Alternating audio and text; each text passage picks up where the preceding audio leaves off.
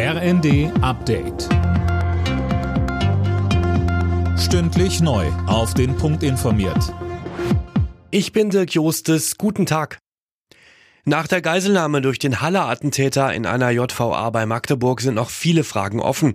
Unklar ist, wie der 30-Jährige an eine Waffe kommen konnte und was für eine das genau war. Der Rechtsextremist hatte gestern Abend zwei JVA-Mitarbeiter in seine Gewalt gebracht, um zu flüchten. Sachsen-Anhalts Justizministerin Franziska Weidinger.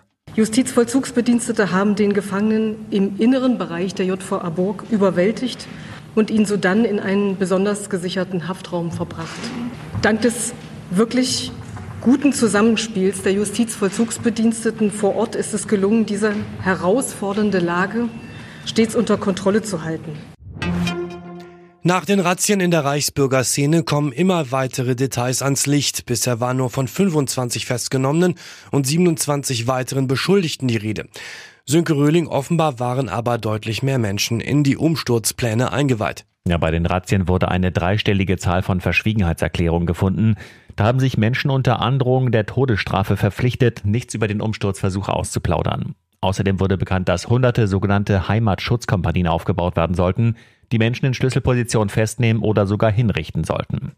In einigen Bundesländern waren die Pläne dafür wohl auch schon weit fortgeschritten. Ermittler haben bundesweit die Wohnungen von mehreren Klimaaktivisten der letzten Generation durchsucht. Ihnen wird vorgeworfen, eine kriminelle Vereinigung gebildet bzw. unterstützt zu haben. Hintergrund war eine Protestaktion im April in der Ölraffinerie Schwedt. Die Inflation in Deutschland hat sich im November leicht abgeschwächt, bleibt mit 10 Prozent aber hoch. Hauptpreistreiber sind die Energiekosten, aber auch die Preise für Nahrungsmittel sind erneut spürbar gestiegen. Im Schnitt sind Nahrungsmittel 21 Prozent teurer als vor einem Jahr. Bei der Fußball-WM in Katar steht heute Abend das erste Halbfinale auf dem Programm. Argentinien und Kroatien kämpfen um den Einzug ins Endspiel. Der Gewinner trifft dann auf den Sieger des zweiten Halbfinals zwischen Frankreich und Marokko, das morgen stattfindet.